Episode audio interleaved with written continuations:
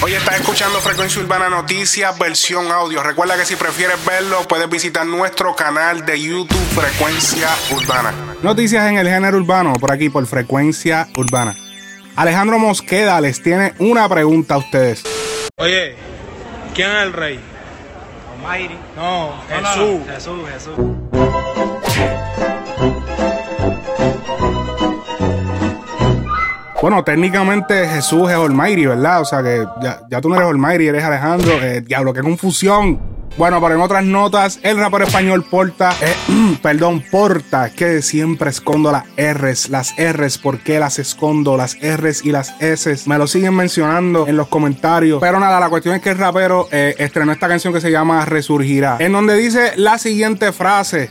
Me río de aquel que no se fue fiel cuando dijo Yo nunca voy a venderme Real hasta la muerte Se piensan que todo fue suerte Oh no, dijo real hasta la muerte. Porta, pero que en qué año te encuentras. Recuerda que ya después del 2016 para adelante, la palabra o la frase real hasta la muerte no se puede decir y acompañarlo con algo de tiradera. No lo puedes decir y después decir tiradera porque se activan una gente, tú sabes, la gente, el corillo, real hasta la muerte. No, no, no, ya esto es un movimiento, no lo puedes decir. Vamos a ver qué tuvo que decir Porta cuando todo el mundo le estuvo reclamando acerca de que, oye, le tiraste a Anuel en tu canción. Buenas chicos, estoy viendo en los comentarios de, de Resurgirá que me han dicho bastantes que le tiro a Anuel. Y os juro por lo que sea que me acabo de enterar quién es Anuel, no tenía ni idea de quién era. A quien sí que le tiro es a Rosalía, pero ya te digo, primera noticia, casualidades. Oh no, dijiste que no conoces a Anuel. Tremendo problema que te acabas de buscar. No puede ser. Estoy viendo mucho ardido por, por haber dicho que no conozco a Anuel. Es la puta verdad, no lo conocía hasta ahora. Ahora le conozco. A Rosalía sí, y os digo, le tiro. Pues le he tirado, no pasa nada. Si le hubiese tirado a Anuel, pues le hubiese tirado y no tengo ningún problema en reconocerlo, chicos. O sea, no sé dónde está el problema. Habrá muchísima gente que no me conoce a mí. No es ninguna falta de respeto. ¿Cuál es el problema, chicos? A veces la gente no, no, no le llega al riego, tío. Lo que no acabo de entender es por qué queréis que reconozca algo que no es cierto. Es decir, como reconozco una cosa, reconocería la otra. No le tiro. Si le tirase, os diría, le he tirado, ¿qué pasa? Pero no es el caso, o sea, dejadme vivir en paz, chicos. Ok, ahora yo quiero que en los comentarios me digan, me digan la opinión de ustedes. Vamos a expresarnos en los comentarios. ¿Ustedes creen que sea posible estar en la industria de la música urbana y no saber quién es Anuel y que simplemente utilizó esto para un truco publicitario o realmente genuinamente solamente quiso decir real hasta la muerte porque es una frase que genuinamente todos podemos sacar de nuestro cerebro, o sea, real hasta la muerte, ¿verdad? Wow, que viva el marketing. Ah, no puedo influir en sus contestaciones, así que no, soy neutral, no tengo nada que ver en eso. Fuera de chiste, fuera de chiste, déjenme su opinión en los comentarios. Dímelo Flow, suelta preview de Arcángel, vamos a escuchar. Porque sigas con él.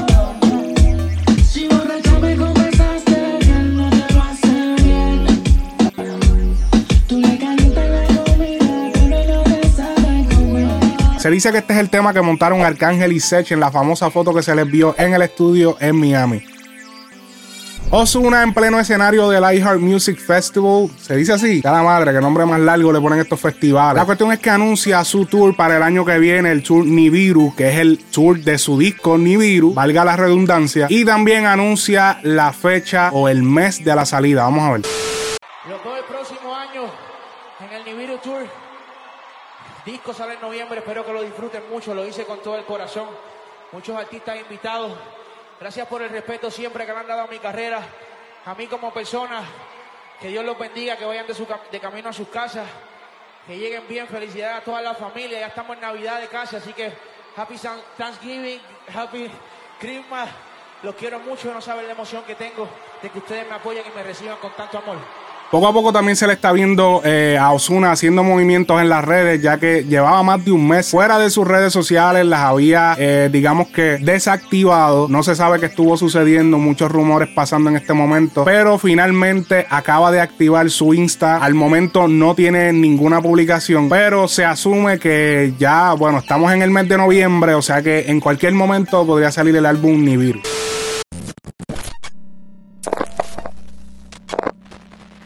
Hola mi gente, estoy aquí en Nibiru. Tengo que terminar la producción. Espero verlos pronto. Bye.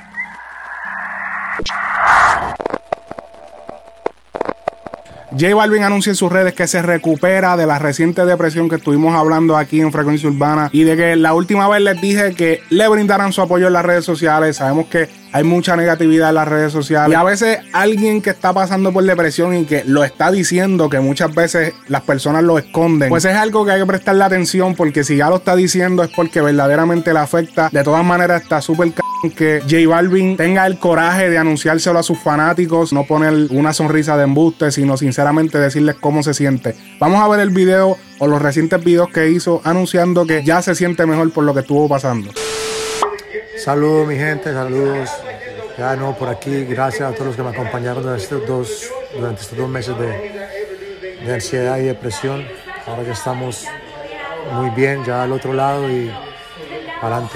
Oye, esto es algo que ya lleva unos cuantos días, pero de todas maneras lo quiero cubrir. El arresto de Marvel Boy en Carolina, Puerto Rico. Ok, la manera en que sucedió esto era que él se encontraba en su carro Acura. No estoy seguro qué modelo es el Acura que él tiene. Yo sé que él siempre está vacilando con el Rayo McQueen y todo este tipo de cosas. Andaba en su carro, el Rayo McQueen, cuando hizo un cambio indebido de carril. Si no lo tengo mal entendido, en los periódicos dicen que rebasó una luz roja. Al momento que lo ve eh, una patrulla de policía, lo detienen. Le revisan su auto, que no estoy tan seguro de, ser, de que tan legal sea revisar el auto de alguien sin una orden, pero la cuestión es que le revisan el carro, le encuentran eh, una pistola, dos cargadores y pues obviamente pasaron las imágenes que vamos a ver a continuación en donde lo están transportando eh, de un cuartel hacia el cuartel general y todo este tipo de cosas. Vamos a ver.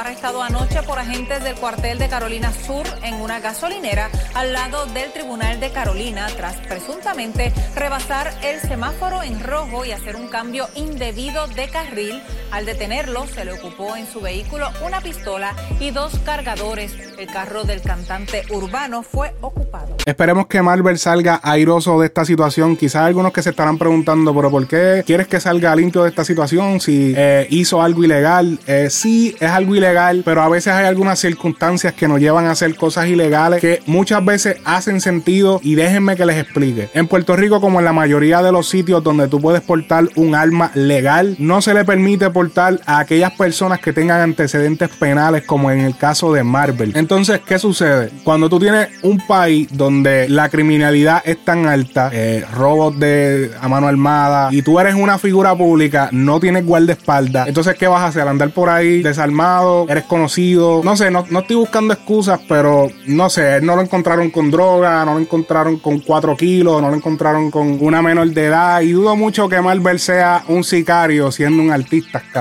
O tengamos un poquito de lógica. Y como les dije en el episodio anterior, que quería que sucediera una respuesta de parte de Omi de Oro a Kevo, y sí se dio, pero no de la manera que yo estaba esperando. Y es que horas después de yo haber sacado esta frecuencia urbana noticia, eh, sucede el altercado de Omi de Oro con Kevo en Eco Sports Park, en donde aparentemente Omi eh, agrede a Kevo con dos galletas, armó este lío, corre y corre. Al día siguiente o a los dos días, Omi de Oro sale con esta tiradera llamado 105 o llamada 105 Forrest Gump por obvia referencia a la película Forrest Gump. No sé, no era lo que estaba esperando. Lo vamos a dejar ahí, no era lo que yo estaba esperando que sucediera. Tampoco quería que esto se fuera físico de esta manera. Simplemente quería una respuesta lirical. La cosa se fue over y esto porque en la presentación antes de la de Omi o después de la de Omi, si no me equivoco, Kevo se trepa a tarima y le dice, aquí no es subimos de rango ni qué carajo y pues, obviamente sucedió lo que sucedió. Eso activó a Omi a su gente y pasó lo que pasó. Pero honestamente yo tenía otras expectativas para esta guerra, así como sucedió en la guerra de Arcángel y Franco, como sucedió en la guerra de Arcángel y Polaco, que de hecho la guerra de Arcángel y Polaco eh, comenzó de la misma manera. Eh, Arcángel en una emisora en República Dominicana le hacen la pregunta de que si sabe algo de Polaco y él responde que eh, Polaco está viejo.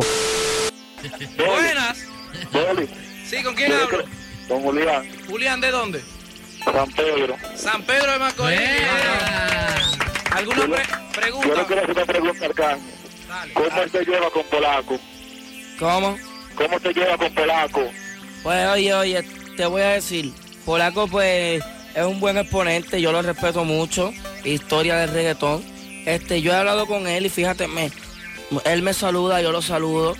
Este, yo no tengo ningún problema con él. Tampoco está en mi liga él, ¿entiendes? Él está viejo ya.